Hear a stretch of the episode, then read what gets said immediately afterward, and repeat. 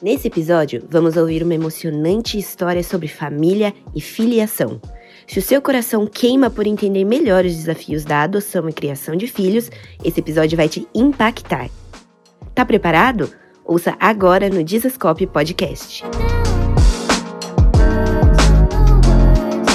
Fala galera, Dizascope, Douglas Gonçalves por aqui para mais um Dizascope Podcast. Ó, toda segunda-feira, 10 da manhã, nós estamos aqui sentados nessa mesa de comunhão, de inspiração, de testemunho. E eu tenho certeza que hoje você vai ser extremamente abençoado. Fica aí com a gente, estou com um casal aqui, você já sabe quem é porque você clicou, né? Você clicou aí, você sabe quem está aqui comigo, mas eu quero que você ouça com muita atenção, porque a gente vai falar de temas importantíssimos, por exemplo, como adoção, e eu tenho certeza que vai abençoar você e outras pessoas ao seu redor, tá? Antes de começar, já quero te pedir, deixa um gostei aqui, um curtir, um joinha, porque você fala para a plataforma que isso aqui é relevante. E aí eles mostram para mais pessoas. Então vamos embora, podcast de hoje.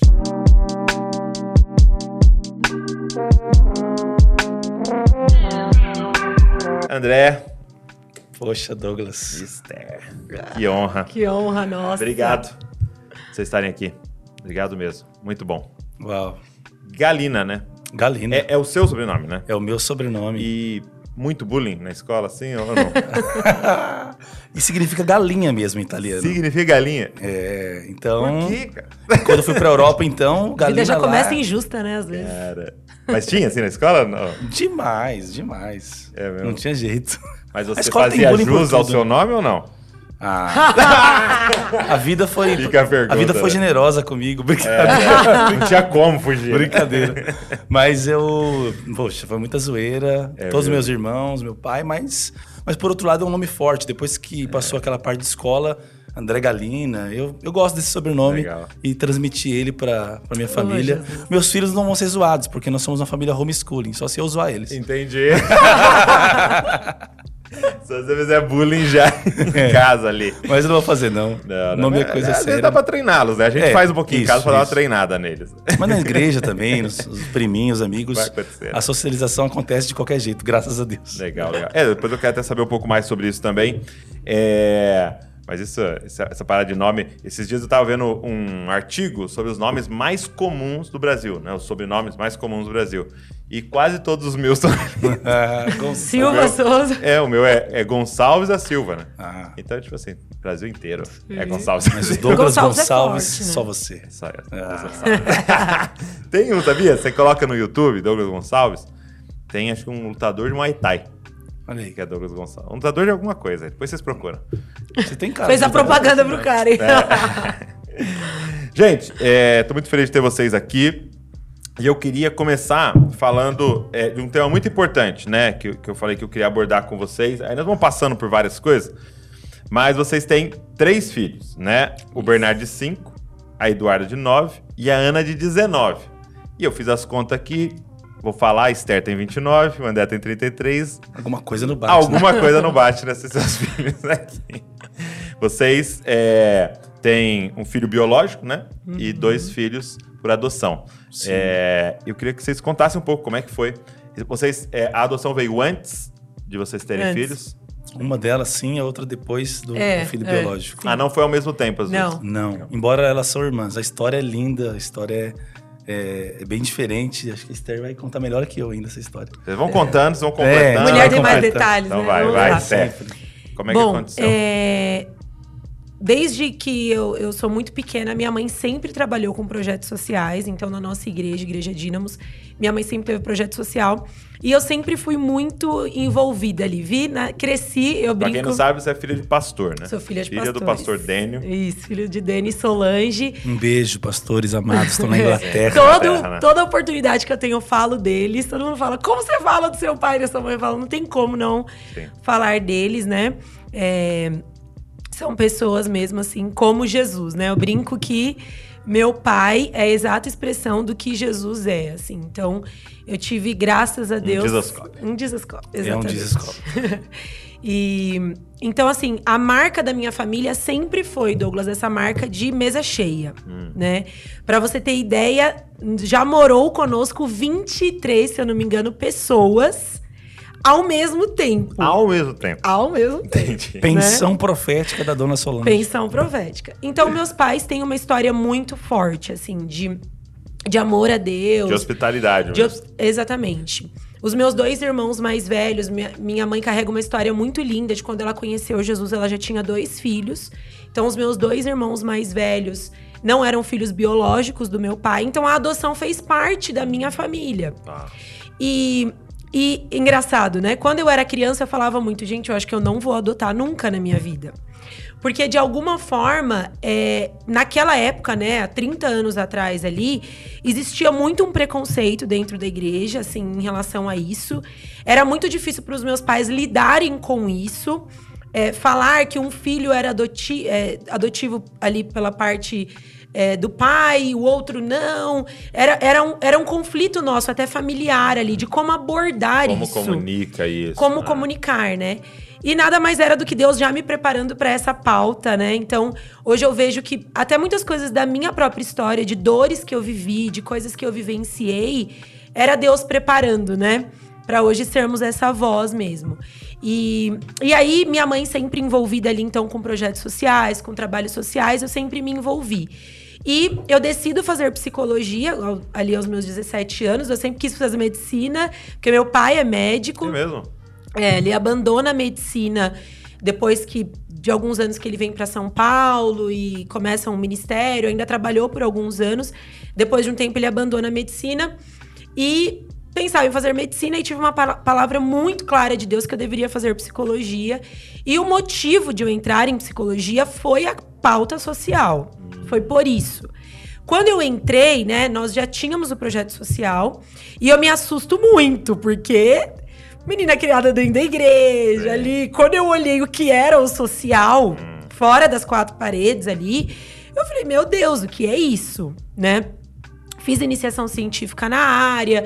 Falei, amém, Senhor, eu vou tentar ser uma luz aqui, porque nova ali, né? Tentando estudar e, e entender, porque era muito forte É ali, muito né? forte. Essa área é uma área. Eu, eu formei em psicologia, sabe, né? Sim, sim. E, e eu lembro dos estágios é, em clínica de recuperação. Nossa. Eu lembro que eu fiz estágio numa clínica de recuperação feminina. Que, e eu, não- eu não entendia, né? Por que, que não, não tem tantas, né? Uhum. Clínica de mulheres, né? Você acha que a mulher talvez tenha menos problema com drogadição? Sim, mas é muito complexo. Muito. É muito meio muito complexo. corrompido. é, e realmente é, não é fácil. Né? Não.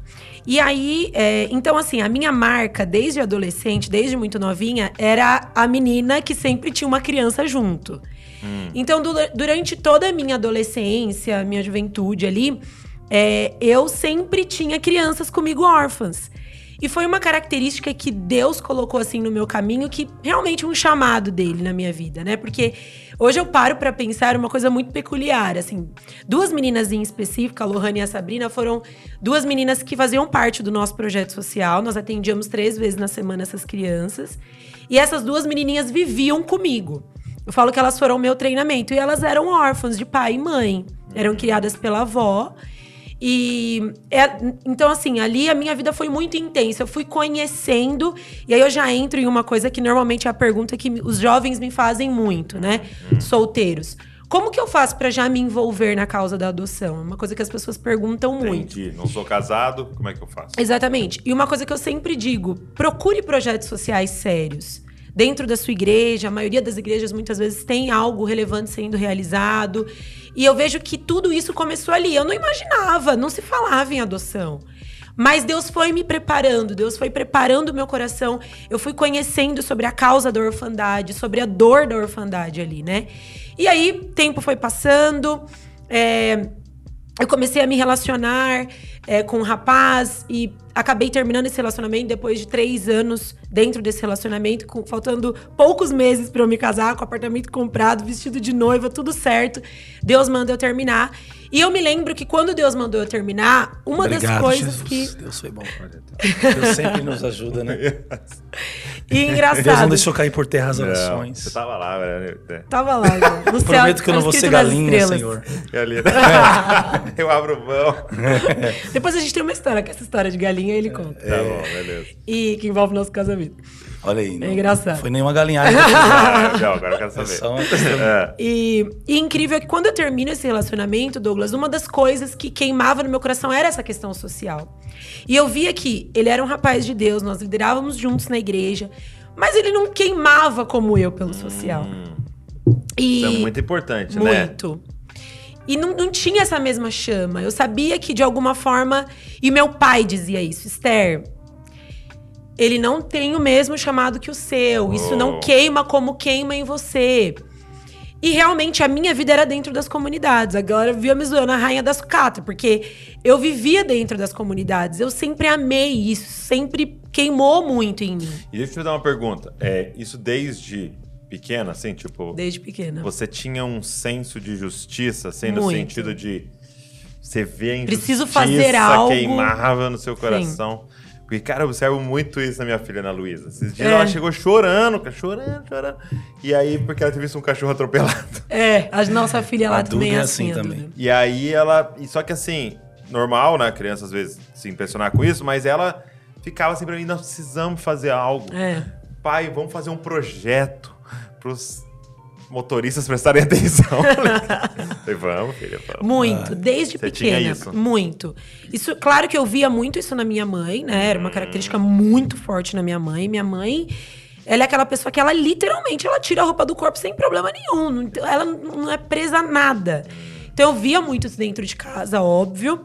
Mas eu tinha, assim, um desespero no meu coração. E normalmente envolvia crianças. Muito, uma coisa desesperadora dentro de mim, assim, em relação àquilo. Isso, inclusive, me fortaleceu muito no meu evangelho, na minha vida com Deus, porque é, quando ali na adolescência, em alguns momentos, nesse momento de término de relacionamento, que qualquer coisa queria de alguma forma ali me prender, eu pensava nesse chamado, eu pensava, isso me era um combustível ali, né, que me movia muito. E você sabe que esse é o chamado do profeta, né? Uhum. Porque a gente sempre coloca o profeta falando sobre o futuro, né? Uhum. E não, o profeta fala do eterno, né? Ele traz esse, ele, ele tem esse senso de justiça, de É, alinhamento, isso é volte muito pro que a forte. vontade de Deus é, É por essa, isso né? que toda vez que ele vê algo é, que não está em conformidade com o que ele viu no céu, a indignação, aí, ele, indignação, é. aí é assim diz o Senhor. Deus consertando o que está fora do propósito. Não é falando do futuro, é falando do O eterno. propósito eterno não é futuro, o propósito eterno é, É, eterno. eu me lembro que a pobreza fazia muito parte ali dos meus dias ver, né, aquilo ali. Mas eu, eu, eu, assim, me indig- sempre me indignou demais, assim, entrar nas casas, ver aquilo. Eu sempre disse a eles: não, isso aqui tá errado. Não é porque vocês vivem nessa situação que tem que ser sujo, que tem. Vamos arrumar, vamos dar um jeito. Desde pequena, assim, isso mexia muito comigo, né? Então, é, é, isso era muito forte. E aí eu fui vivendo isso, acabou que eu terminei esse relacionamento, depois de um tempo conheci o André, começamos a no- nos relacionar e foi muito engraçado porque o André já tinha um chamado pastoral, estava sendo treinado para ser pastor e basicamente ele precisava casar para ser ordenado a pastor, porque no ministério Fazer o check. né? Não casei, não casei só por isso não, meu bem. É, né? É, graças a Deus. Alguns momentos eu tinha dúvida. e aí, ele... Tivemos uma conversa ali muito séria, né? Esther, olha, eu tenho um chamado pastoral e tal. Você sabe o que é isso, porque você viveu numa família pastoral. É, algum momento da minha vida até tentei fugir disso, né? Como todo bom filho de pastor. E, e, e ele falou: Você sabe o que é isso e tudo mais? E eu falei: Amém. Eu tenho completa ciência disso, do seu chamado, do que Deus colocou na, na sua vida e tudo mais. Aí eu falei pra ele: Mas agora eu quero que você me ouça também. Eu também tenho um chamado da parte de Deus para essa área social. Eu creio que isso é um chamado de Deus, porque eu já tentei fugir disso. Douglas, eu tentei fugir tanto disso, porque não é uma área fácil, é uma área de muitos desafios. E eu lembro que eu tem, na época que nós nos casamos, foi uma época que eu tava meio arredia em relação a isso. Nós nos casamos, não prestei atenção que onde compramos o nosso apartamento era em frente um dos maiores projetos sociais da cidade. É mesmo. Todos os dias eu acordava com o coral das crianças, com essas crianças batucando. E o Espírito Santo. Eu queria reclamar, às vezes, do barulho, e o Espírito Santo sussurrava nos meus ouvidos: Você está aqui para você se lembrar do que eu te chamei. Muito bom. E aí nos casamos, e eu falei pra ele, antes de nos casarmos, eu falei: Eu tenho um chamado social, e eu sei que é um chamado que me toma tempo. que exige, que exige um desprendimento. Você não pode ter medo de eu estar dentro da comunidade, porque eu sempre estive lá, né, com tráfico acontecendo, conversando com os caras lá dentro. Isso faz parte da minha vida.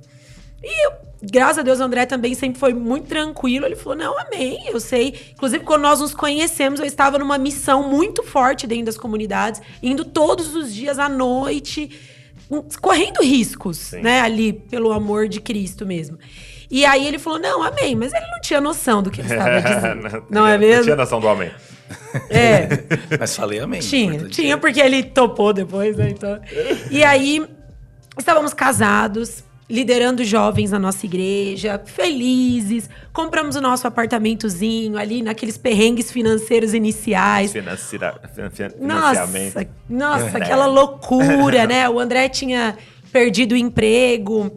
É, logo que nos casamos, no primeiro mês. Eu casei, voltei da lua de mel e recebi a notícia que a empresa tinha falido. Que chefe é esse? Ah, tinha falido. Então, tinha falido. Não, o chefe não ia fazer isso comigo, não.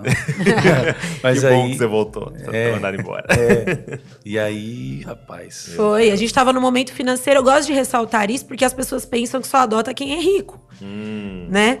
E aí nós estávamos num momento financeiro muito difícil um apartamento de 38 metros quadrados. 38? Guarde isso. 38 metros quadrados. No momento ali difícil financeiro.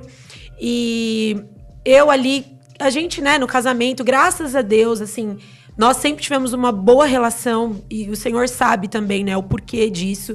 Então, mesmo sendo o primeiro ano, a gente estava vivendo um primeiro ano com muita plenitude, claro, com seus desafios, mas ali com, né, com muita graça de Deus.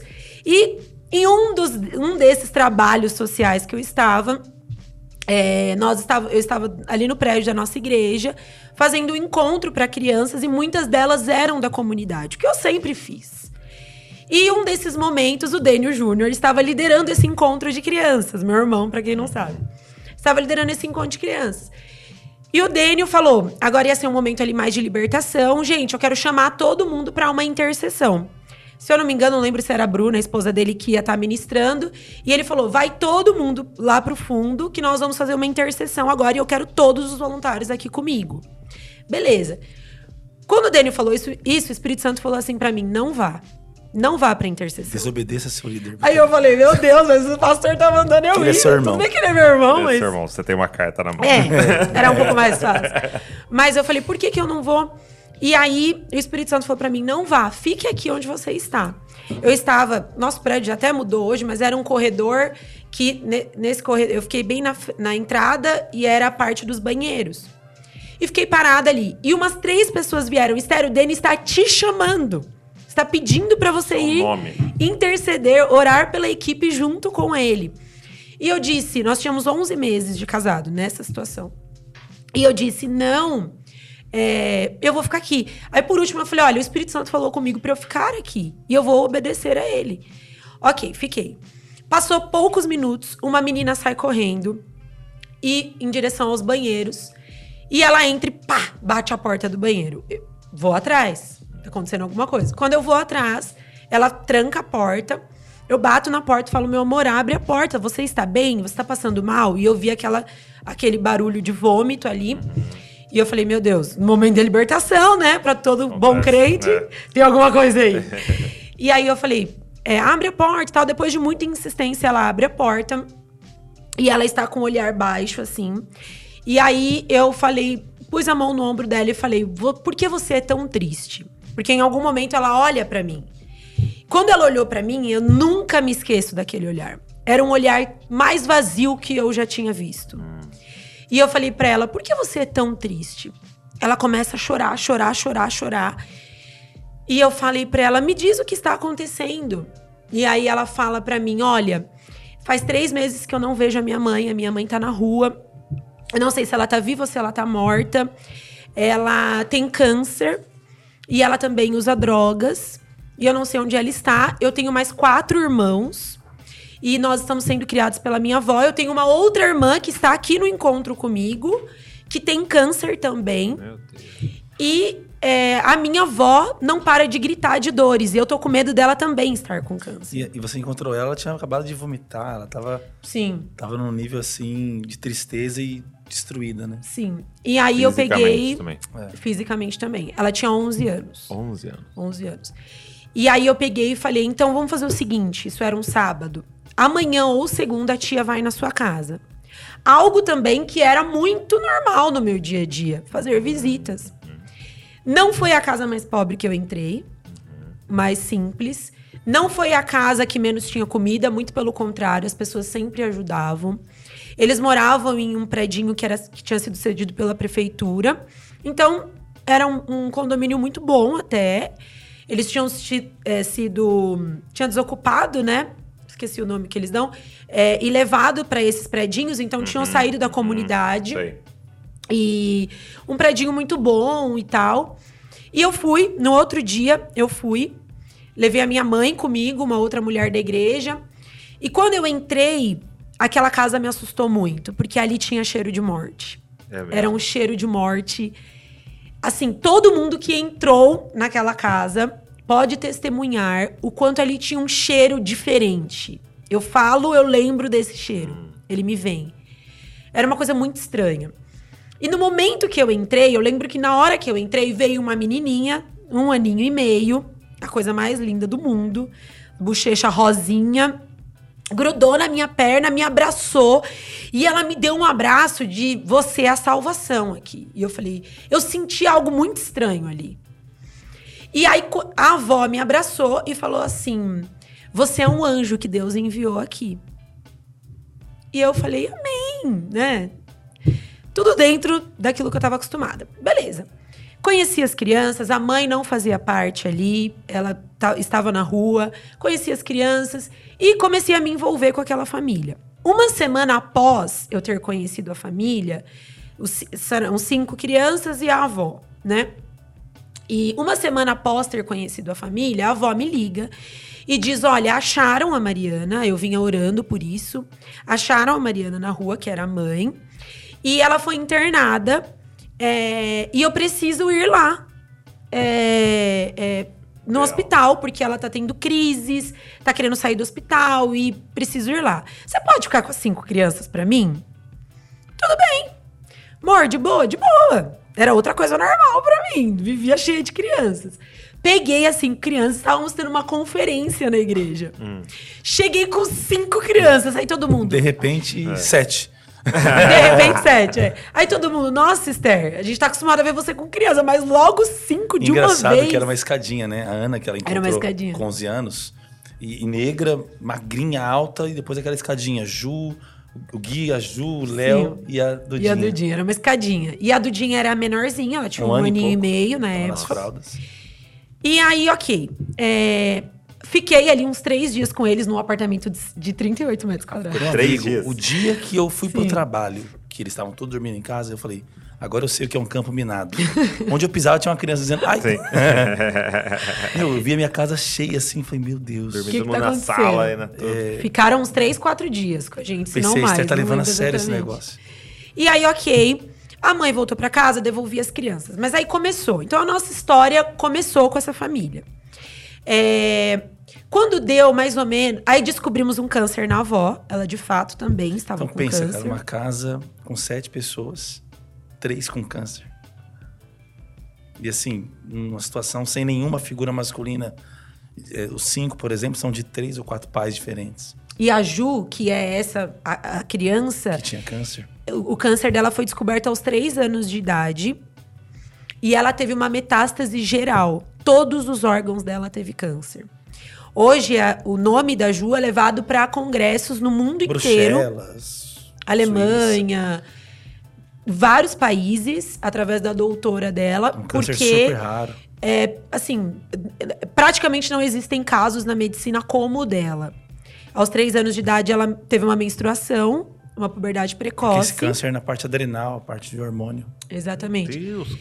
E ela é um milagre. Ela é um milagre. E ela assim. foi curada. Quando a gente chega na vida Hoje- dessa família, Douglas, ela toma 36, 38 comprimidos. Ela tinha quantos anos quando vocês Tinha oito anos. Ah, tá. É, com e- três, já fez cinco Mas já anos. estava, ela tinha um acompanhamento muito, muito bem feito, inclusive Muito. Né? A doutora Maria, Maria Cândida, Cândida. uma doutora incrível, renomada, cuidava do caso dela especialmente. E essa doutora fala, e as pessoas também de outras clínicas que ajudavam, davam suporte, sempre diziam: o que aconteceu? Porque cada dia ela precisa de menos remédio, parece que ela está feliz, ela está se desenvolvendo. Foi a partir do momento que a igreja entra nessa família, com evangelho, com amor, com carinho, porque doações tinham até ali. Muita Mas o evangelho não prevê apenas doações de coisas materiais, assistencialismo. mas existe uma mensagem que está encarnada em cartas vivas. É, é. Que somos nós quando estamos ali movidos pelo Espírito, né? Então era muito comum, assim, por isso que eu falei que não faltava comida. Porque tinha, às vezes, caixas de leite que ela falava pra mim, Esther, leva uma caixa de leite para pro pessoal da igreja. né? Porque o assistencialismo era muito forte. Mas o evangelho não tinha entrado de fato. Entende? E isso também sempre me indignou, porque eu falava, poxa, onde o evangelho entra, ele precisa ter transformação. Né? E aí, é, e aí começamos, então, né, voltando assim um pouquinho. é, é, ali os cuidados foi muito difícil porque a descoberta do câncer dessa avó, mais um processo de luto ali, né, de das crianças mais uma vez ter que lidar com o diagnóstico e tudo mais. E aí é, a mãe se apaixona por mim loucamente. Ela começa a me chamar de mãe, a mãe das crianças. Ela me chamava de mãe, mãe Tetê. Ela era muito nova, apesar de ter cinco filhos, tudo É. começou muito cedo na vida dela. Ela estava nessa situação. né, Entrou esses nas dias drogas aos 14 Esses dias anos. que ela não estava em casa, ela estava Cracolândia, outros lugares desse modo. E aí, é, o que acontece? Chega um momento que a Mariana começa a ficar muito ruim de saúde. Era um câncer que era um câncer de mama, mas que também já tinha dado metástase em vários órgãos, porque ela saía da quimioterapia, ela, ela ia usar droga. O mais doido, né, amor? Ela desenvolve esse câncer durante a gestação da Duda. Da Duda. Da mais nova. A Duda nunca pôde, por exemplo, ser amamentada, porque é de Aos mama. seis meses de idade da Duda, ali na gestação, ela descobre esse câncer. Então ela tinha até uma revolta, né, ali, porque foi na gestação da Duda. Então era uma, uma coisa psicológica bem forte ali. E aí é, acontece que a Mariana começa a ficar muito ruim e tudo. E aí um dia ela chega em mim e a dona Magnólia, que é a avó, também ficando muito ruim. E eles, elas já não conseguiam mais cuidar de uma bebê. Era o mais difícil ali, né? Ela chega em mim assim. E a Duda, nisso, eles ficavam vários finais de semana com a gente. A gente sempre tava ali, pegando. E eu acho Nunca- interessante ressaltar, quando, a gente, quando eu mesmo encaro isso, ali como pastor e a gente como casal, a gente não tinha nenhuma expectativa de adoção. Essa é a família no qual a gente adota duas filhas, a mais velha e a mais nova. Né? E a gente vai contando a história aí. Mas para quem tá ouvindo também, isso é importante. A gente encara isso como uma oportunidade de abraçar, de amar. Isso vai desgastar tempo, dinheiro, correria. A Esther no meio da faculdade, a gente no começo de um casamento. Quantos Quanto tempo de casado? A gente tava com um ano, quase um ano de casado. Já 11 deu um, nessa Já situação já deu um um ano. ano. Uau. A rede de jovens explodindo, a gente. É, vocês cuidavam cultos, de jovens e adolescentes? todos os sábados ali explodindo, as coisas acontecendo. Eu no último ano de faculdade. Então, assim, muita coisa TCC. acontecendo. TCC, Só que aquilo foi acontecendo e, e, e a gente não parou para pensar, para fazer esse cálculo. Acho que o amor não faz conta. E a gente foi atraído por aquilo e, e acho que e, e nessa fase, especialmente a Esther, eu vi uma completa dedicação. E eu, tava, eu tinha muitos afazeres ali, a gente tinha uma turma especial de seminário teológico na igreja, em todo esse processo. Tinha a rede de jovens, tinha as coisas. E a gente dando esse suporte, e Deus suprindo milagrosamente cada situação. Mas a gente estava só, só se aprofundando mais nessa história, né? É, e aí, é, realmente, junto, é, dentro disso ainda, a, nossa, a minha grande expectativa, Douglas, era que Deus restaurasse essa mãe. Eu achava que era isso a máxima de Deus, assim, né? Vê-la restaurada. Ela aceita Jesus, ela chora, se quebranta. E um dia na minha casa, sentada, minha mãe faz o apelo, ela aceita Jesus na mesa, de- na mesa da casa da minha mãe, na verdade. E ela olha chorando dentro dos meus olhos, num olhar muito profundo. Ela diz assim pra mim: a cura de Deus é me levar pra Ele. E ali foi muito difícil, mas ali eu entendi que realmente é, é, o Senhor ele, ele tem os planos dele, e ele sabe. E quando eu pensava nos cinco, eu pensava realmente, emocionalmente, psicologicamente, ela não, ela não consegue, ela não. Ela não conseguiu ser mãe, né? A avó fazia um papel ainda mais próximo do cinco. Sim, a avó foi a mãe ali na relação, né? E ali eu descansei no Senhor. Né? Eu descansei que ele tinha os planos dele e eu não sabia o que ia acontecer. Nisso, o conselho tutelar começa, entrando um pouco até na parte judicial aí, o conselho tutelar começa a acompanhar, já acompanhava a história, já tinha denúncias.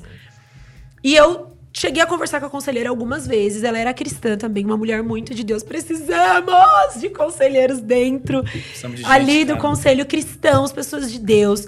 Porque ela olha para aquela história e ela fala, Esther. A justiça tá sabendo de tudo isso. A gente não sabe o que vai acontecer. Eles sim podem ser recolhidos a qualquer momento. Entendi. Você entende a sua missão? Eu falei, amém. Estamos aqui para aquilo que Deus precisar, que elas precisarem. Era Douglas, isso. dormir com uma menininha de dois, quase dois aninhos. A coisa mais maravilhosa do mundo. Já nos chamando de mãe e pai, sem saber se ela de fato seria nossa filha. E acho que no meio desse processo, Porque aí engravida a mais nova vez. vai Porque aí o que acontece é, aí, é, voltando um pouco pra história, é, a mãe chega pra mim e me dá assim, e fala: olha, Esther, não dá mais. É sua. É sua, a gente não consegue cuidar dela. Ela pega as roupas, né, amor? Ela pega as roupas, enfia dentro de uma caixa, assim, E a gente olha, meu Deus, e me dá.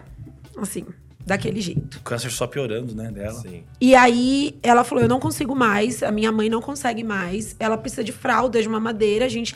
E afinal de contas, ela parece mais com você do que comigo. Ela Porque isso. ela era a única filha loira numa família de negros. E aí eu fiquei muito assustada e falei: Tá bom, tá bom. André, e aí, o André? Tá bom. E a gente não sabia o que ia Continuou o acontecer. processo, o conselho sabe, vamos ver o que vai acontecer. O Vamos próprio conselho, aí foi nesse momento que o conselho falou pra mim, olha, é, fique com ela, né? Você não está só com ela, é isso que a, que a justiça leva em consideração. Você está cuidando de toda a família. Todo Exato. mundo sabe, é o seu nome em todos os hospitais. A Fundação de Santo André, não tinha um que não me conhecia lá. Porque uma hora era a Ju, uma hora era a Mariana, uma hora era a Magnólia, que era a avó. Os três. Tá bom. E aí, até que é, o senhor recolhe a Mariana, que é a mãe. A gente faz todo o processo. No caminho indo para o hospital, ela estava muito mal, estávamos eu e ela. Ela foi me contando muitos detalhes dessa história. Ela foi me contando tudo. Ela falou: Eu preciso te falar toda a verdade. Ela foi me contando várias coisas da vida dela e tudo mais. Os detalhes E ela crianças. acabou falecendo.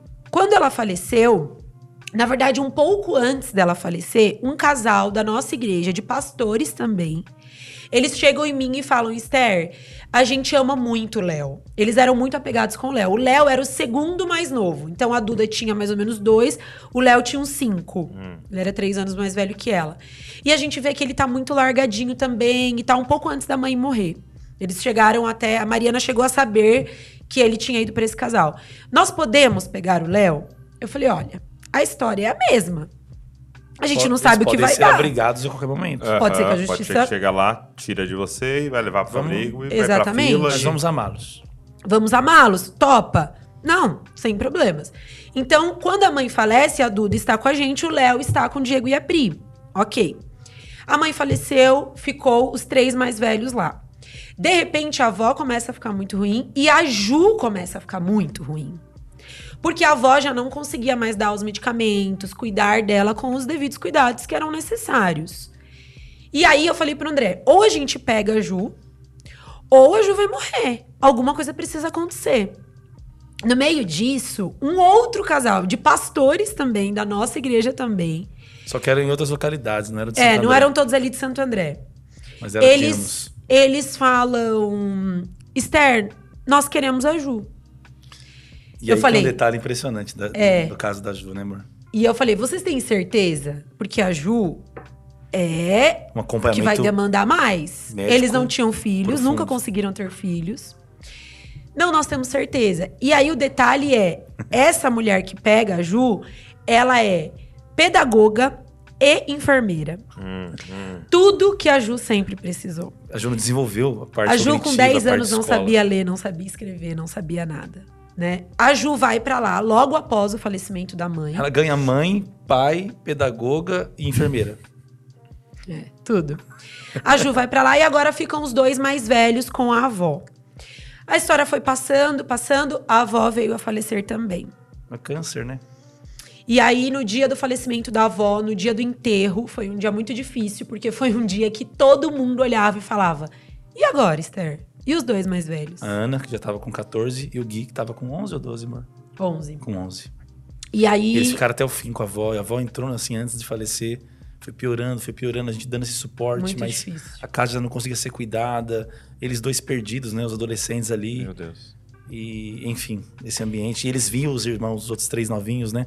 Já encaminhados, não sabiam o que ia ser deles. E nós já tínhamos definido pra nós que eles ficariam conosco. É, a Ana, é- até a Ana é aquela moça que a Esther encontra primeiro, com 11 anos. Agora tá com 14. Naquela época, a gente sabia, Ana vai, vai ficar com a gente, morar o André frente. tinha. Eu olhei pra ela e falei, Eu é nem filha. tanto, mas o André falava, ela é minha Ela filha. é minha filha. Só que eu sabia que ela tinha que ficar até o último dia com a avó.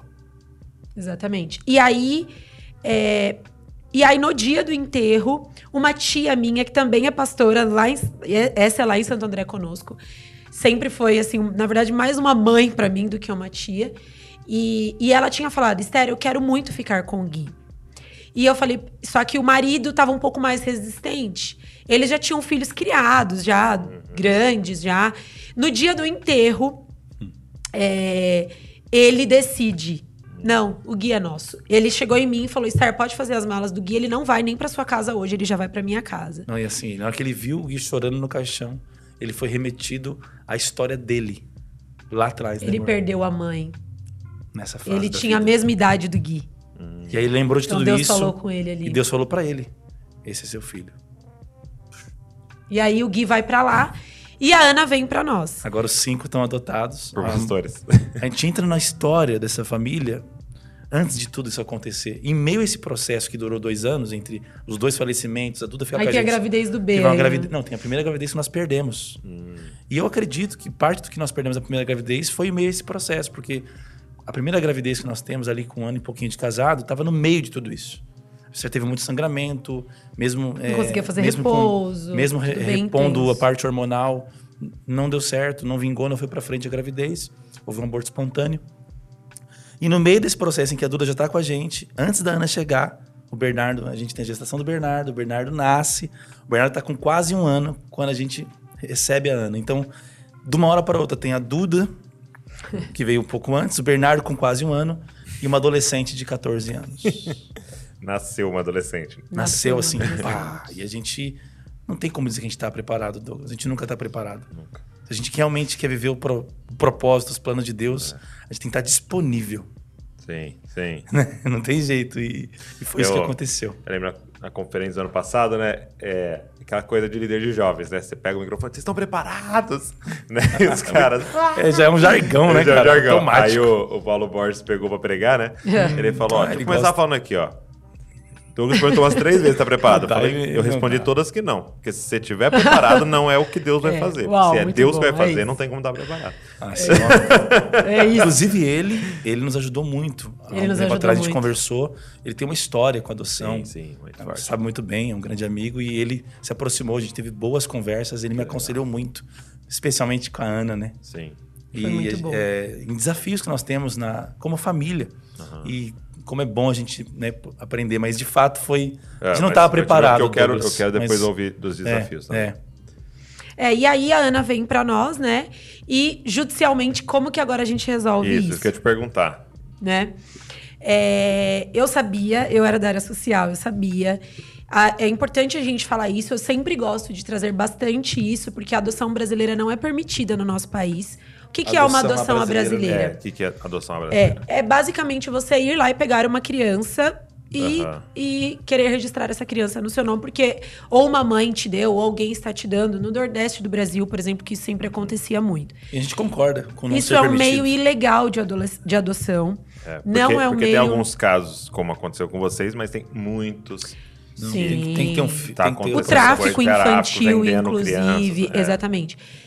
Então, assim, eu sabia de tudo isso, né? E o que, que a justiça levou em consideração? Entramos com um processo, né? é, pedindo ali a destituição das crianças, que, para quem não sabe, a destituição é eles terem uma nova certidão de nascimento, né? Adoção completa, né? É, e não queríamos só uma guarda, né? Porque não, não tinha mais sentido, já que não existia ali ninguém vivo e tudo mais. E sabíamos, e a conselheira tutelar o tempo todo registrando tudo que tinha acontecido. Ela foi no enterro da mãe, ela foi no enterro da avó. Isso foi muito importante, porque a gente em nenhum momento quis fazer nada encoberto, ou não, muito pelo contrário. E ela se tornou até, assim, alguém que nós temos muito carinho. E ela também, a todo momento, muito sincera daquilo que a justiça dizia. E aí entramos com o processo.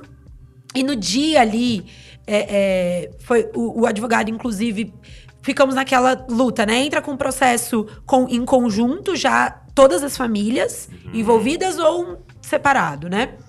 Acabamos entrando separado, porque alguns eram do centro de São Paulo, outro Osasco, outro Santo André, então eram comarcas diferentes e tal.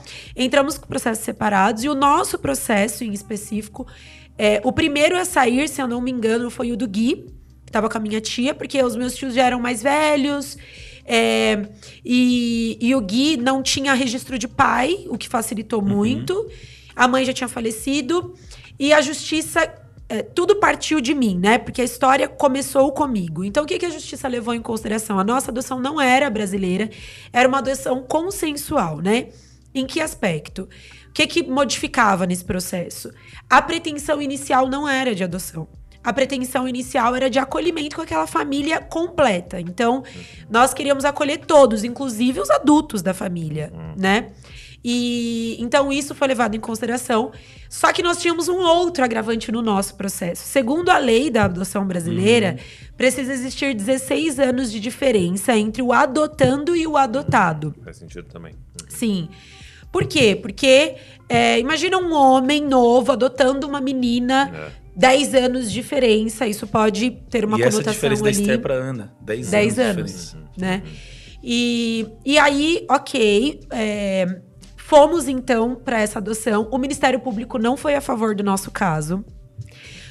Pela, ida- pela pouca idade em diferença e também porque eles acharam muito estranho. Em meio àquelas entrevistas com um assistente social e psicólogo ali é, do município, né? Naquele ambiente de, de- de conversa, eles conheceram a história. Embora, assim, houve conversa, eles ouviram, foram corteses, o parecer deles foi negativo. Por conta de, enfim, a gente teve questões ali, alguma, algumas barreiras religiosas, uma parada. Sim. Bom, Bem difícil. Sim. E, e eles diziam pra gente: qual o sentido disso? Vocês são novos, vocês podem ter filhos. eles viram a gente com bebezinho nesse processo. né? Não, não faz sentido. E É, eles realmente nunca não tinham- fazia sentido. Eles é nunca isso tinham mesmo. visto Vocês uma história igual. Vocês acertaram. Eles não, faz sabiam sentido. o que fazer com a gente, porque era tudo muito diferente. Não, né? o olhar deles quando ouviu a história, tipo assim, nunca chegou na nossa mesa uma história assim. O Como nosso que alguém- apartamento não comportava. Como que, um Exato. e como que um casal jovem quer abraçar uma família? Cinco crianças e duas, senho- duas mulheres. Eu- que mundo que vocês são? Exatamente. E aí o apartamento não comportava, então assistente social dorme no sofá, vai ter, que, vai ter que dar algum jeito e tudo mais. E aí, quando nós entramos ali na audiência com a juíza, entramos, entrou eu, o André e as duas meninas. Foram entrar. A Duda entrou também, né? Entrou. Uhum. Meu Deus. E eu me lembro que a juíza fez poucas perguntas pra nós. E a juíza olhou e falou assim. Ela, ela falou um pouco com as meninas. também. Ela falou um pouco com as meninas, nossa frente, assim. na nossa frente, perguntou pra elas o que que elas achavam, como que ela, como que era e tudo mais. Eu tinha passado por entrevistas, né? Mas Ela quis perguntar ali e ela virou e falou assim: "Olha, é, a última palavra aqui é a minha. Eu tenho um parecer negativo aqui, mas eu estou vendo vocês. E eu, como juíza, estou decretando. Parabéns, suas filhas acabaram de nascer." Desse jeito. E Mas saiu com a certidão. olha que incrível, porque é, porque ela no final ela pede pra. E, e o pessoal lá do fórum ficou até assustado, porque ela pede para as meninas virem até ela. Uhum. Ela abraça, ela beija as meninas, ela abraça forte as Dá um meninas. chocolate pras meninas. Ela dá um doce pras meninas e ela olha nos meus olhos e fala assim: Eu sempre sonhei em ter duas meninas. E uma se chamaria Ana Clara e a outra se chamaria Maria Eduarda. Ela tava. Eu- Ela tava. E eu tive dois Vivendo isso. meninos. E inclusive um chama Eduardo. Então, eu acho que ela viu Deus falando com ela ali também, sabe? Nós não conseguimos já, quando saímos ali, não, não nos foi dada a hum, certidão de nascimento da Ana, porque o que, que ela fez? Por, por conta da diferença de idade, uma questão legal mesmo, ela nos deu a, a Guarda guarda, permanente, definitiva, né? Definitiva. e a- depois dos 18 anos para ser feita essa troca do nome. Mas tava tudo É, certo, não, todos os perfeito. processos Viajar, foram, fazer tudo. foram concluídos. Dos- das cinco crianças e vimos um milagre mesmo. E o processo foi Deus, interessante. Eu lembro que no meio do processo, teve uma vez que nós fomos ministrar na Europa e elas não podiam viajar com a gente, porque estava no meio do processo ainda. Então, Sim. esse processo, elas não entendiam muito, né? Era um pouco Foram mais. três anos Foram mais ou menos. orações. Eu lembro que no dia que a gente foi lá para essa última audiência, a igreja orando, e a gente ali naqueles corredores e, e orando em espírito. Meu Deus. E quando a gente tá ali e ouve da boca dela isso, olha, eu tenho um parecer negativo. A gente não sabia que o parecer era negativo. Não sabia? Não. Eu falei, lascou. Mas eu sou a juíza. E eu tô vendo. E ali, cara, a gente saiu e foi incrível. E a mesma coisa aconteceu em todos os cinco. Então, todos os cinco hoje estão completamente inseridos e legalmente inseridos. E aí Deus começa a nos dar essa palavra. A gente, a gente, a gente entrou em contato com a realidade da adoção. Tanto do ponto de vista real ali, da orfandade humana, que é tão latente, mas Deus ministrando profundamente. Que essa é a questão das questões, a nossa O que, orfandade. que você aprendeu sobre isso nesse período? Sobre. Porque, cara, é- é- é- a adoção precisa ser algo caro no nosso coração, porque nós fomos adotados.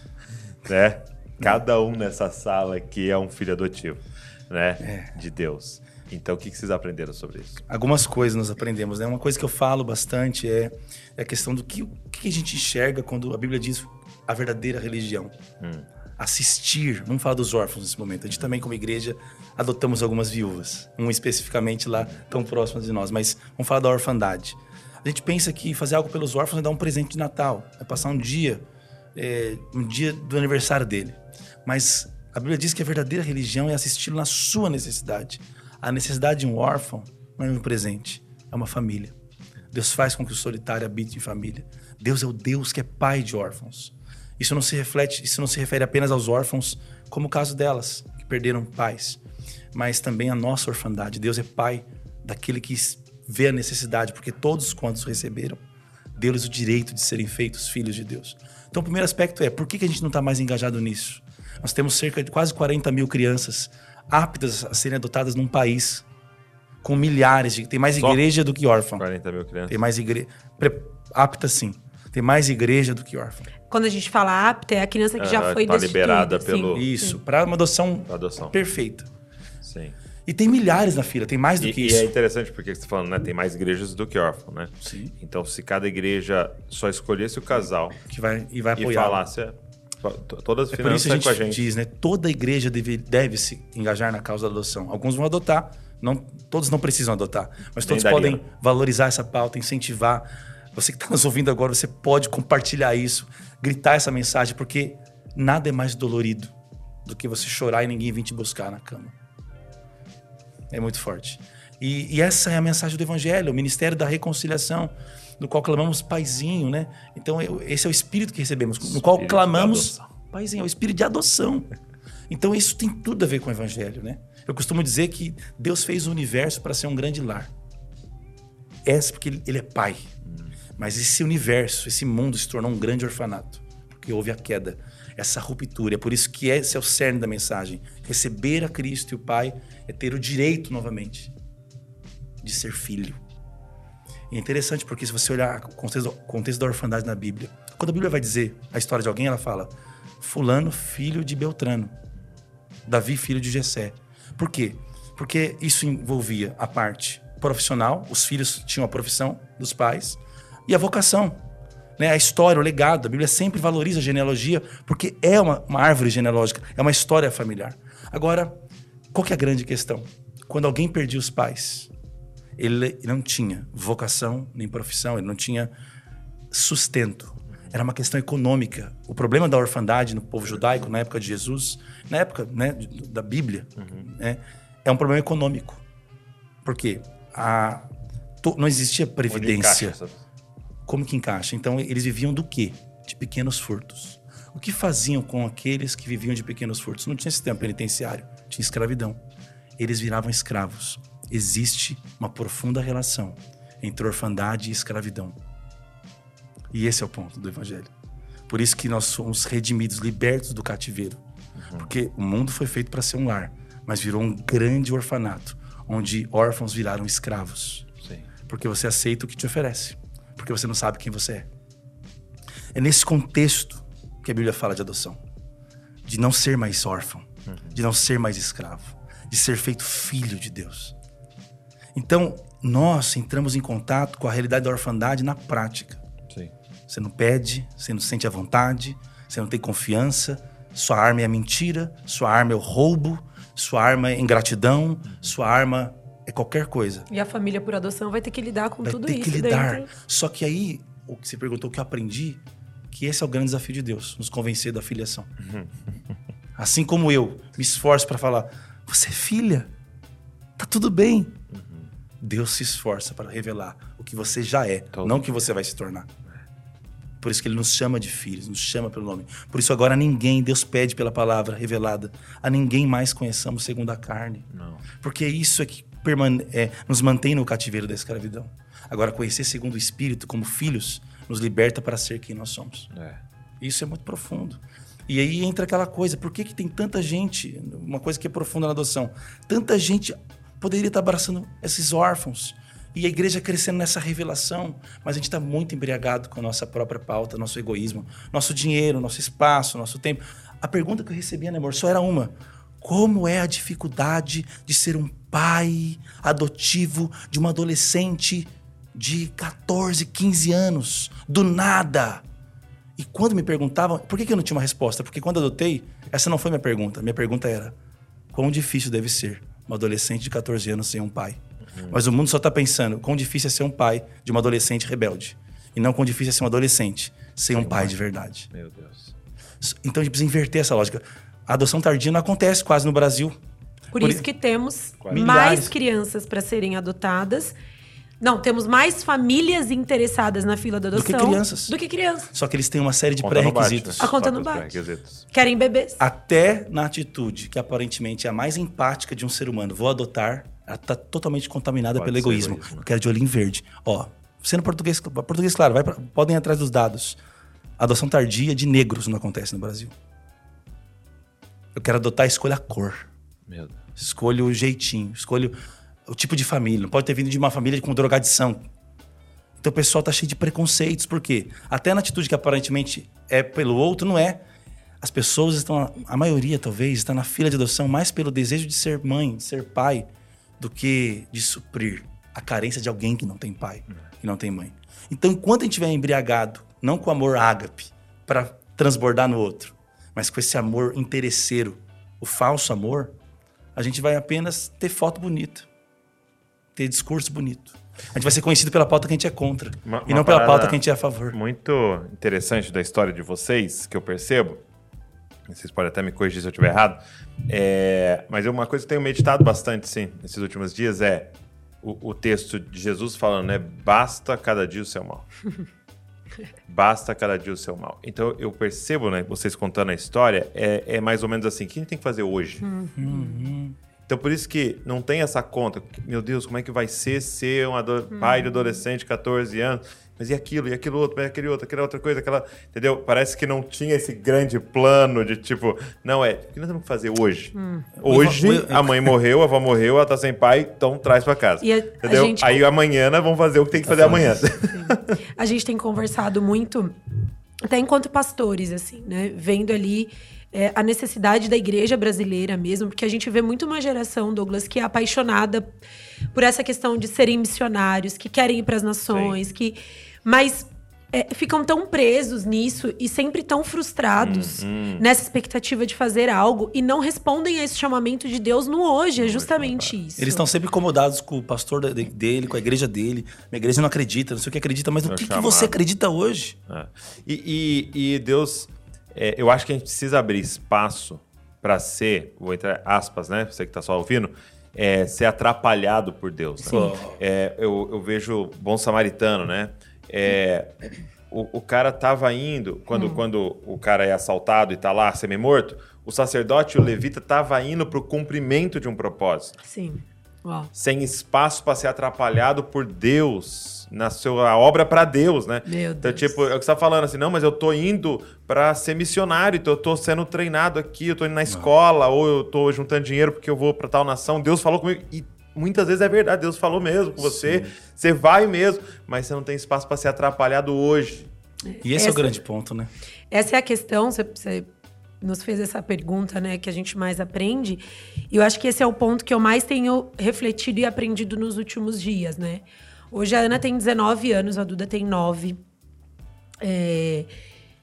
E assim, são, são tantos desafios diários, hum. tantos, tantos desafios, porque é você. Eu sempre dou esse exemplo. Eu fui uma moça muito entregue a Jesus na minha adolescência, na minha ah. juventude. Eu nunca me desviei dos caminhos do Senhor. Eu tive a graça de Deus. De... O meu primeiro beijo foi no altar com o André. Uhum. Eu, eu não cheguei nem a beijar meu, no meu antigo relacionamento, mesmo sendo noiva. Eu vivi uma radicalidade muito grande de Deus. E hoje eu vejo uma filha que ela sai de um contexto de uma mãe que se prostituía para uma mãe que beijou no altar. o choque cultural já começa de, assim, de tudo, né? Então, é, os desafios que permeiam são muito grandes, porque é uma cultura completamente diferente, né? E todos os dias, Douglas, é o que eu falo assim, o que, o que eu mais aprendo com a adoção e que Deus me leva mais a ecoar, acho que dentro disso que você falou desse ministério profético que eu sei que eu carrego, é justamente isso, assim. Meu, a adoção, é, é, eu me lembro que de tantos dias que eu falava, Senhor, olha isso, Deus, olha isso que eu tô passando aqui, o Senhor tá vendo aqui, mais ou menos. E de Deus sempre me lembrando, né, do quanto eu precisava desprender o meu coração dessa terra, do meu conforto, hum. né? Então, a adoção ela não é romântica. Os desafios diários, eles não são românticos. Fala um pouco desses desafios, assim. Olha, logo que o que, que você sentia que deve eu digo mais da adoção tardia, porque a Duda era bebê, então manejar tudo isso era mais simples, né? A, a, Apesar... a massinha tá mais mole. Exatamente. Ali, né? Apesar de também uhum. vermos, por exemplo, uma questão em relação até a Duda mesmo, que a gente percebia e percebe muito a questão do vínculo. A criança que, é, mesmo ela não lembrando da história dela, apesar de saber, é, o vínculo ele é, ele é muito difícil. Então, por exemplo, há dois anos atrás ela decidiu que ela não me chamaria mais de mãe. É mesmo. Depois de quatro anos chamando de mãe. Tipo, e ela com oito, com sete anos ela fala isso. E ela um olha dia. nos meus olhos e fala: Por que, que eu preciso te chamar de mãe? Eu não posso te chamar de tia? Mas assim, na boa, na boa, não estava acontecendo nada, de boa. e aquilo me pegou assim. Então esse vínculo eles é, é, é muito característico do, da adoção, muitos momentos assim, tá tudo bem, daqui a pouco tem uma regressão. Entende? Um então, esses, exatamente, esses altos e baixos, mas assim, principalmente quando a Ana chega, o choque ambiental, vamos dizer assim, de, de por exemplo, de higiene foi muito pesado. Uhum né? A cultura da família. A cultura da o dia a dia da casa, os hábitos. Isso não se faz aqui em casa, isso se faz. Exatamente. É, essas questões, e, você nem pensa, né? Coisas que eu nunca tinha pensado. É. E a gente não sabia né? qual é a melhor forma de falar sobre um hábito da cultura da nossa casa, que nem cultura tem direito com um ano ainda. Mas que é. a gente já tem alguma cultura, né? É. E assim, e aí, meu. É, choque. É, choque, um choque. E eu acho que essa questão também do cristão adotar um, uma, numa adoção tardia é um desafio, porque o adolescente vem, na sua grande maioria, os que estão num contexto de abrigamento, né? É, eles não vêm é, convertidos a Jesus. Exato. Né? Então hoje a gente vive muito isso, assim, de, de deixá-la ter as suas experiências, né? Graças a Deus, ela é uma moça muito tranquila, nós somos muito agraciados lidar, por Deus. Ela. Muito fácil de lidar, que vai à igreja, né? Que está lá, a gente não precisa cobrar isso.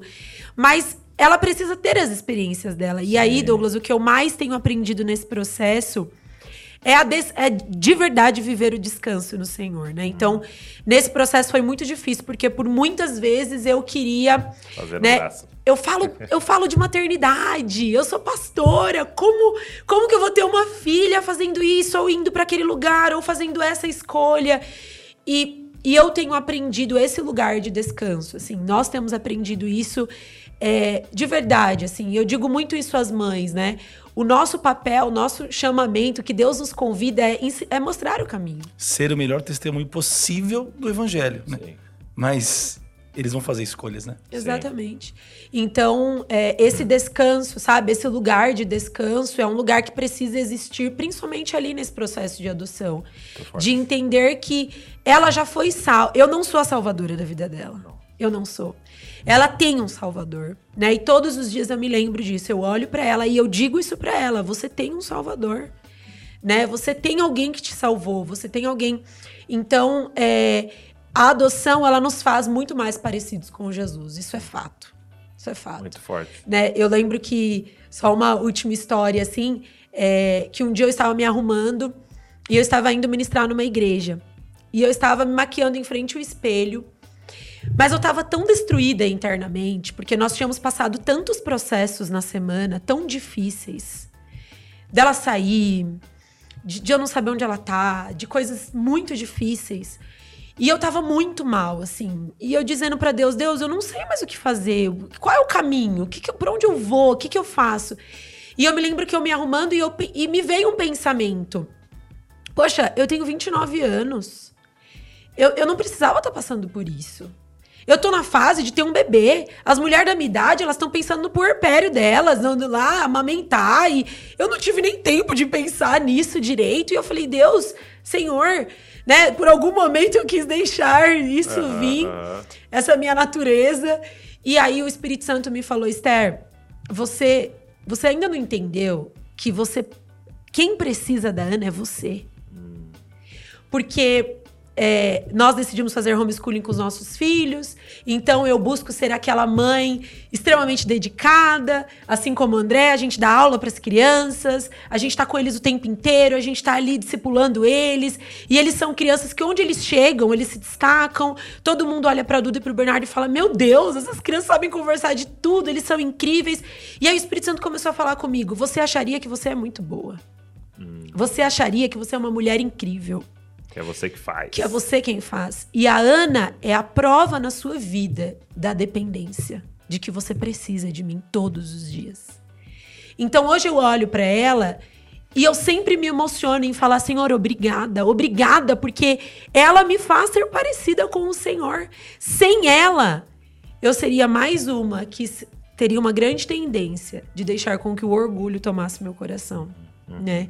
Então, a gente precisa olhar para a adoção com essa ótica. Sim. Entende? Você acha que está ajudando alguém? Ah, não. Sabe de nada, inocente. Deus está te salvando, né? Ele me salvou. Douglas, esse ponto que você toca, eu acho importante ainda é, ressaltar, porque Por é o que Deus tem ministrado no nosso coração. Só pode ter sido o espírito mesmo, essa questão do cada dia o seu mal, do samaritano. É. Porque é justamente o que Deus tem nos mostrado nesses dias. É. A gente, infelizmente, né? E eu falo nós, porque nós como cristãos, né? Sim, sim é, a, gente, a gente se prepara para o mundo que a gente idealizou. A gente se prepara para os sonhos que um dia a gente ouviu de Deus. É um mundo que a gente criou de expectativas. E qualquer coisa que Deus quer fazer, que é como o Tim Keller, que né, faleceu semana passada, dizia, né? É, nós não recebemos tudo exatamente como pedimos, porque Deus nos dá o que pediríamos se soubesse tudo que Ele sabe hum. que a gente precisa. E, e aí, quando Deus faz essas intervenções, não do milagre, mas da renúncia, do propósito, a gente não está preparado. Por quê? Porque a gente se preparou para o mundo que a gente idealizou e não para o mundo que se apresenta, é. o mundo que está na nossa frente, o mundo que o que Deus coloca, o próximo que Ele coloca. Eu lembro quando eu fui querer bonitão, jejuar e orar para saber se eu ia adotar. Eu me senti o cara mais palhaço da história. Eu fui, fui para um tempo de oração cinco e pouco da manhã para falar, pra, porque a gente conversou sobre a Duda, chegou o momento de tomar uma decisão. Eu falei, não, amor, vou orar a oração mais rápida da minha vida. Eu dobrei o joelho e eu me senti Deus olhando assim: você tá de brincadeira. Tá de brincadeira comigo. Não foi sério quando você entregou a sua vida? Sim. Você tá achando que é para quem a adoção? Olha quem eu coloquei na sua vida, olha essa história. Precisa de oração, meu filho? E Deus falou isso na boa para mim. Eu, eu sinto que nesses assuntos, a única revelação que pode vir extra seria um não. Sim. Né? Então, é, claro, Deus é, pode. Até a Val uma vez perguntando, né? Tipo assim, ah, mas eu não sei se eu vou lá pregar. Eu falei, Val, já tem o versículo falando, vá pregar. Aí você pode perguntar pro Senhor se é um, um dos, das exceções que é não. Exato. Eu não quero, porque ele não, impede Paulo de. Uhum. né? Sim. Mas fora essas exceções, vai, vai. É, mas vai. assim, o momento que a gente tava, assim, o, que gente, o vínculo estava sendo criado. Então, naquele dia eu falei, uau, eu entreguei minha vida. E tá tudo bem.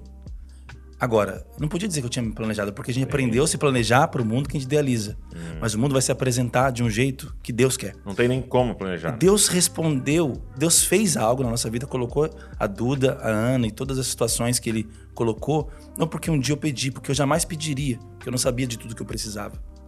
Então, na trajetória, no chamado de Deus, enquanto nós, como cristãos, não estivermos preparados para como a vida vai se apresentar, como o que Deus vai colocar, mas só que a gente vai idealizar, a gente vai estar o quê? Cansado, sobrecarregado, frustrado. A gente vai estar atrás de mais umas férias, de mais um lazer, de mais um bem material, de mais um aplauso, de audiência. E a gente vai viver como se não tivesse encontrado Jesus que nos satisfez. Porque a gente ainda está idealizando o mundo que Deus vai nos fazer, vai nos dar, e não como Deus vai apresentar cada situação. E é isso que ele, esse foi a receita dele para não estar cansado. Vocês estão cansados? Aprendam de mim, que sou manso e humilde de coração. Sim. E achareis descanso. Então, o que é encontrar o descanso? O que é qualidade de vida? Humildade para receber tudo que Deus quiser te dar. E a maioria das coisas que Deus te dá é te dando a oportunidade de doar algo, de entregar algo, de, de poder transbordar algo e não reter algo. E isso foi algo que tem, isso tem marcado, a gente tem pregado isso na comunidade, lá na igreja local, porque a partir de nós mesmos tem acontecido, isso tem marcado e queimado o nosso coração. Então eu creio que só pode ter sido o Espírito trazer isso, porque é justamente isso que é a pauta. Porque é uma, uma coisa que é, tem me, me pegado muito ultimamente é que as situações da nossa vida, e aqui a gente pode usar os filhos também, né? E tanto os filhos é, naturais, os filhos adotivos, os filhos é, espirituais, né? É, eles não são recompensa. É, eu acho que esse é o desafio. E aí, tô falando de filho, mas pode ser as situações da vida. Não são recompensa. Porque quando acontece algo ruim, quando acontece de ter um, um- uma- alguém desafiador na sua vida, uma situação adversa, e aí, ou um filho que tá dando problema, a gente pensa onde a gente errou, né? Porque a gente não tá recebendo a recompensa do nosso trabalho. E não é recompensa, é responsabilidade. A recompensa será eterna. Uau. A promessa de recompensa, a coroa de justiça, do pagamento é na eternidade. Aqui nós vamos ser apresentados com responsabilidades o tempo É inteiro. isso. Então, quando eu encontro alguém, né, e, e aquilo está sendo desafiador, amém, porque essa é a nossa responsabilidade. Só que só dá para encarar isso satisfeito e cheio de alguma outra fonte. Então, filho não é fonte de satisfação. E vocês citaram, né? Muita gente na fila de adoção. E, pelo amor de Deus, longe de mim Claro, falar claro. mal de alguém tá na fila de adoção, sim, né? sim. Mas a gente pode até mesmo na fila de adoção estar lá por carência, É. né? E querendo uma recompensa, uma satisfação. E, e é vai importante ser falar isso porque nós temos muitas devoluções. Acontece. O número é Uma alarmante segunda de orfandade. Quase Então é incurável. melhor que você não enfrente esse desafio do que causar mais uma dor. Porque você, tá pre- porque você se prepara para o mundo que se idealiza. É. Ai, adotei, ai que lindo. E Eu já ouvi de crianças adotou. que foram devolvidas porque jogou bola na sala e quebrou a TV. Foi devolvido. Nunca foi sobre a criança. uma. Nunca foi sobre uma criança. É. Sempre foi sobre uma carência. Então, Uma carência. Então, é você estar satisfeito, né, cara? E. é, O, o, o Paulo compartilhou uma, uma mensagem, o Paulo Borges, é, do, da Samaritana. Né? E ele falou algo que eu nunca tinha parado pra pensar assim, porque eu sempre olhei pra esse texto bem espiritual, bem místico, né? É, Jesus fala assim pra ela: olha, é, você, você tem sede, né? É, é interessante que o texto todo é sobre necessidade, né? Ele fala, é necessário passar por Samaria. Aí ele para num poço. Água, necessidade. Aí ele manda os caras comprar comida, né? Vai lá atrás de uma necessidade. Né? E aí é, os discípulos vão lá comprar comida, entram na cidade pra comprar comida ele tá falando com o samaritano. E aí, o que, que ele tá falando? Com uma mulher com um buraco, né? Com uma carência. Tanto que tá no sexto marido, tá num poço, pegando água, tá no sexto marido. E aí, assim que, assim que ele, ela descobre que ele é um cara de Deus, ela, ela já onde que tem que adorar? Tipo, é, eu gosto de Puxou pensar, qual é a melhor igreja? É. Né? É carência, né, cara? Qual é o melhor time de louvor? Qual é o melhor pregador pra eu ir, né? E, e aí Jesus fala pra ela assim, ó, se você soubesse quem tá falando com você, você pediria água pra mim. E aí, ao invés de uma carência dentro de você, ia começar uma fonte a jorrar de dentro de você. Uau. Que tá falando? Quem me encontra sai desse lugar de carência e vira alguém doador. Por quê? Porque quando você me encontra, você Isso descobre, não me falta nada. Não me falta nada. água que ele der, Então o que, que nunca mais virou na sede, né? uma chave na cabeça da mulher? Não me falta nada. o que que ela vai fazer? Eu não- Aí, aí, ele- aí o Paulo conclui assim: é, os 12, provavelmente, 12 discípulos, até, até mais. Os 12 entraram na cidade, passaram algumas horas lá e voltam com marmita. Uma mulher satisfeita entra na cidade e volta com a cidade inteira. Uau. Porque é isso. Ela, ela encontrou essa água. É- é- Ela já não entrou mais na cidade falando assim, onde que é o melhor lugar pra comer. É. Ela entrou na cidade dando. Quem vai ser o próximo marido? Só que só dá pra gente encarar essas responsabilidades se a gente estiver satisfeito em Só. Deus, Uau. satisfeito no Senhor. E aí eu lembro vocês falando, eu lembrei daquela passagem que Jesus vai enviar eles, né? De dois em dois, e eu nunca tinha entendido, né? Não leva capa, não leva comida, não leva coisa extra, não leva. Aí eu falei, meu Deus, por que não pode levar nada, né? Porque o treinamento era esse. Chega na cidade, vai na praça. Aí esse aqui tá falando com você. Ele começou a conversar, ele convidou você ir pra casa dele. Se eu tenho dinheiro pro hotel, se eu tô com o hotel preparado e tal, mas é pra entrar na casa dele. E lá ele tem um primo. E esse primo vai te falar: vamos lá na casa do meu tio. E o tio E é é, o cara que você tinha que encontrar pra poder entrar na sinagoga. Entendeu? Ele falou assim: não vai com o plano. Deixa eu atrapalhar a sua viagem. É. Então é, é esse estilo de vida por revelação, né? E não com uma idealização, né? Eu já tenho o Uau, plano todo Uau, uau. E, cara, é, é isso. Vocês deixaram Deus atrapalhar vocês. Sim. Vocês não vieram contar pra mim assim, não, eu tinha um sonho de adotar. E aí eu Uhum. me programei e com 25 anos eu entrei. Se tá? fosse planejamento que nos E dá planejar, claro. Sim. Se Mas fosse planejamento, resolvesse o nosso cansaço, é isso que Jesus falaria ali. É. Olha, vocês estão cansados? Planeja, É, cara. planeja, vocês não se planejaram. E Estão aqueles cansados, que, que se entrarem por essa via de ir pra fila, que é a via legal, né? Nossa história Ah, maravilhoso. praticamente nunca vai não acontece. Precisa também estar disposto a se Não, porque, permitir porque ser entrar na fila é quem é que vai aparecer. Sim, exatamente, sim, exatamente. sim, é. Essa E, e nessa passagem aí, né, do, do você que tá cansado, sobrecarregado, vem, ele fala, e, e, e põe o meu jugo.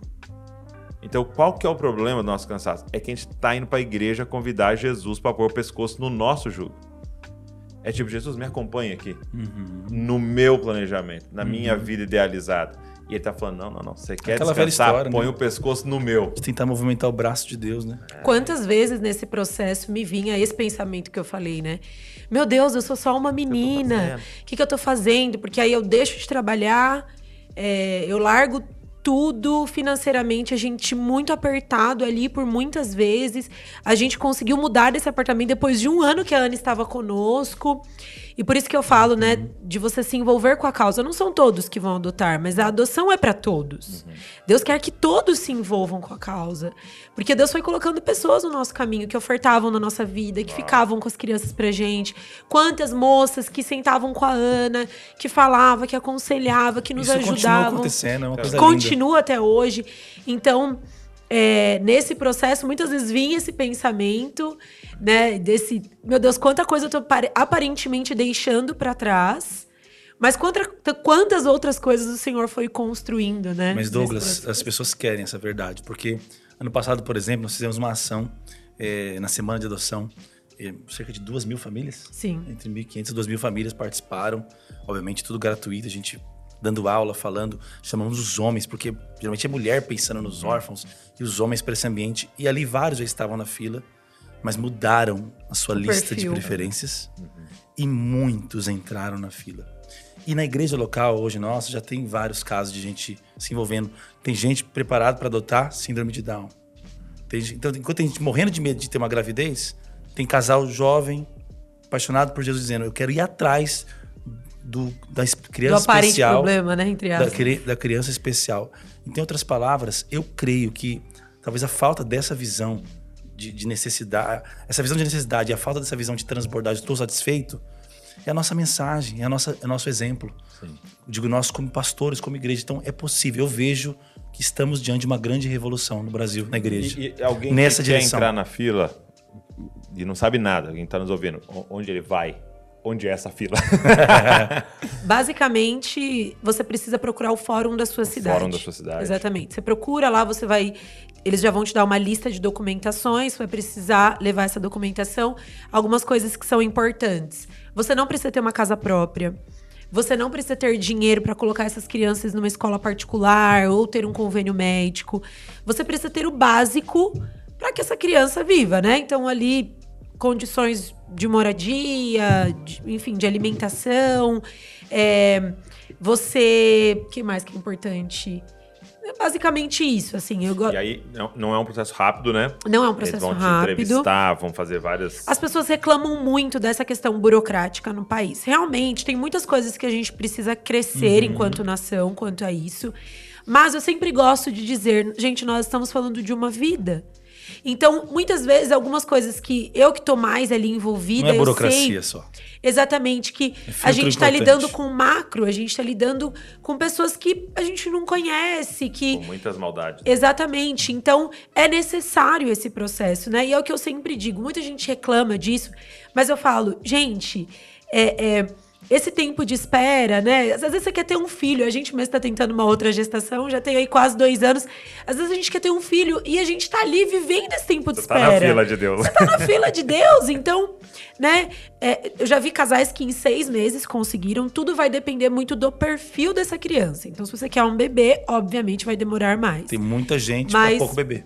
Exatamente, mas uma criança mais velha, isso vai ser diferente, né? Então, é, esse tempo demora, mas muitas vezes é necessário. Muitas vezes, né? Claro, tem coisas que a gente precisa crescer, mas não reclame desse tempo, né? Viva esse tempo de espera, em paz, sabendo que o Senhor tem o tempo perfeito ali, né? Pra essa criança vir também. Muito bom. E, e você estava me co- compartilhando comigo, Esther, de um, de um projeto novo, né? Você se formou em psicologia e hoje nós temos assim, uma demanda, Sim, gigantesco. eu chamo de pandemia, Sim. né? Do, do que está acontecendo hoje, é, de um adoecimento emocional, Sim. mental é, e geral, né? Não só Brasil, em várias, várias nações, né? Isso está acontecendo, provavelmente muito fruto da pandemia também e tal, agravou mais ainda, mais o nosso estilo de vida, tudo. É, e aí você está com um projeto para também Sim. gerar algum tipo de resposta nesse momento. O que, que vocês têm feito? Bom, é, basicamente, eu falei que a psicologia surgiu na minha vida na questão social. Quando eu me formo, no último ano de formação, Douglas, é, Deus sempre se move comigo em indignações. Assim, ele coloca indignações no meu coração e eu saio parecendo uma leoa dentro daquilo. E no último ano de faculdade, no meu último ano de formação, eu sofri muita perseguição religiosa dentro da universidade por um grupo de feministas. Foi um período muito difícil. E basicamente ali eu me frustro completamente com a psicologia clínica, né? Com clinicar ali, com atender pacientes. Eu me frustrei muito e eu falei, eu não vou fazer isso, Não eu é vou me mim. formar, não é pra mim. Vou cumprir aqui meus estágios e acabou. Nós nos casamos, logo depois que nós nos casamos acontece tudo isso. Eu continuo na área social, sem receber nada Se forma. me formo. E, e o André sempre me dizia, Esther, você tem tanto de Deus, você é uma mulher tão inteligente, né? Essa parte de inteligente é amor da parte dele. Você é, é, uma ela mulher é. Ela é, tá dando pra é, que, que gosta tanto da área, você estuda tanto. Tem pessoas que precisam de você, tem pessoas que só, só vão aceitar ser atendidas por você, talvez. Pastores e tudo mais. E aí, depois de muita insistência da parte dele e do Espírito Santo falar: não, realmente chegou o seu momento. É, há mais ou menos quatro anos atrás, eu resolvo enfrentar esse desafio, começo, retorno os atendimentos, né? Começo ali a atender. E, e ali eu me descubro. Eu falei, meu Deus, peraí. Não é exatamente aquilo que, que eu achava, né? E começo a atender na área da, é, na terapia cognitiva comportamental, e que fez mais sentido para mim também, porque durante a formação era uma outra abordagem que eu tinha tido mais conhecimento. Começo a atender e levo um susto, porque logo no início muita procura, muita gente precisando e qual público? Cristãos. E aí, Douglas, eu comecei a di- diagnosticar assim muito claramente o quanto o cristão é, ele, ele, muitas vezes ele até quer buscar um psicólogo, mas ele não se depara com um psicólogo cristão, um terapeuta cristão. O que tudo bem, nós temos muitos profissionais, eu gosto de reforçar isso, muitos profissionais sérios, éticos, mas também temos profissionais, muitas vezes, que não são sérios da mesma forma.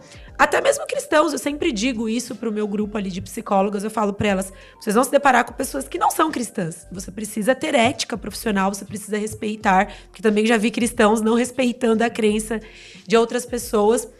E começou a nascer uma crise dentro de mim, porque eu queria poder ter braço para atender todas essas pessoas, mas eu sou mãe, né? É, é, eu sou pastora. E aí nasce uma crise dentro de mim. Então, é, o senhor começou muito a falar comigo sobre psicologia com propósito.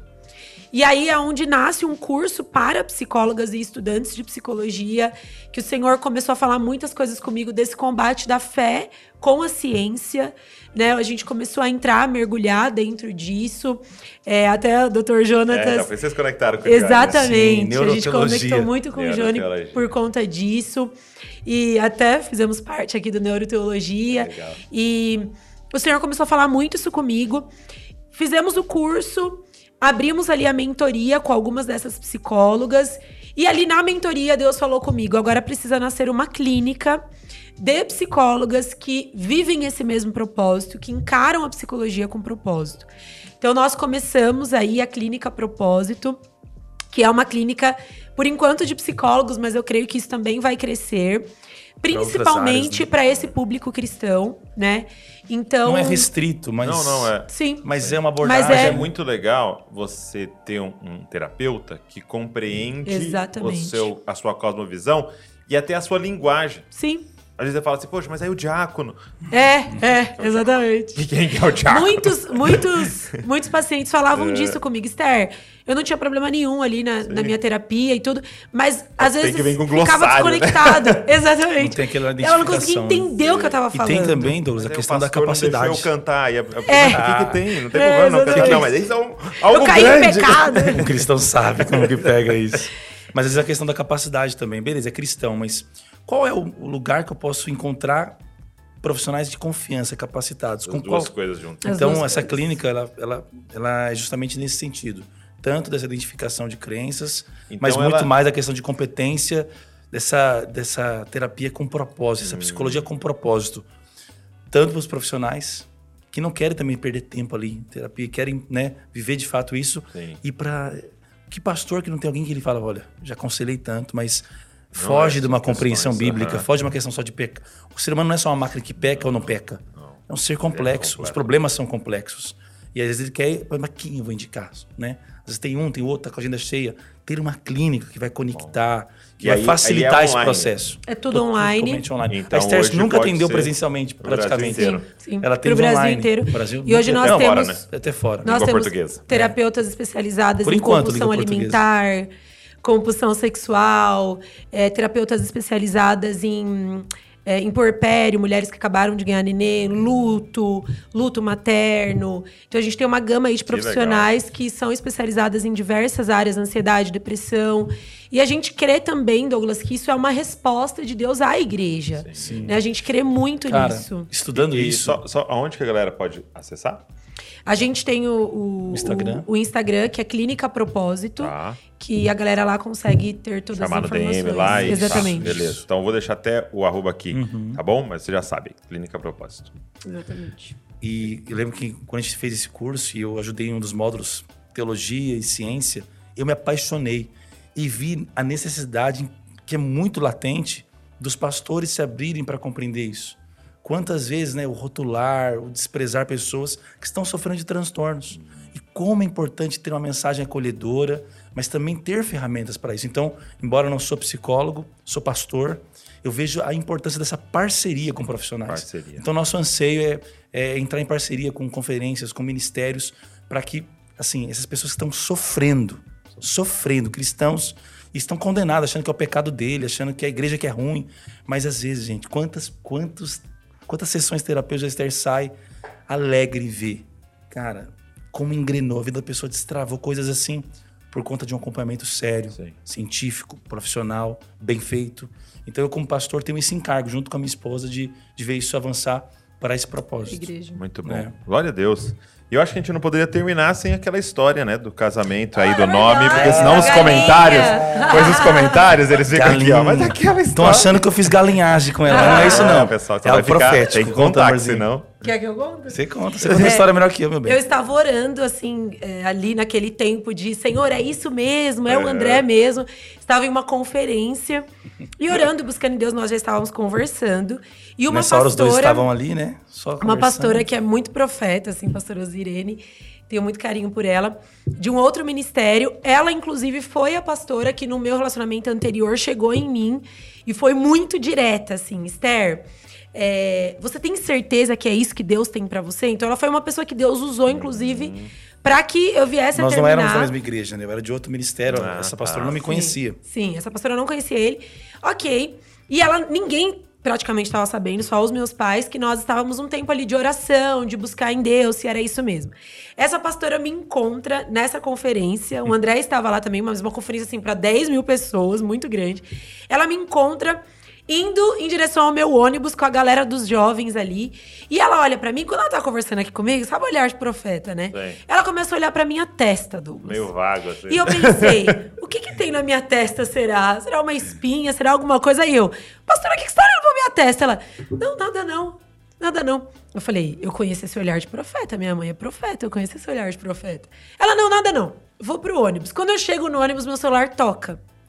Aí eu, era ela. Aí eu, oi pastora, tudo bem? Ela, você já saiu? Eu, não. Tô entrando, no, tô sentada no ônibus, o ônibus tá pra sair.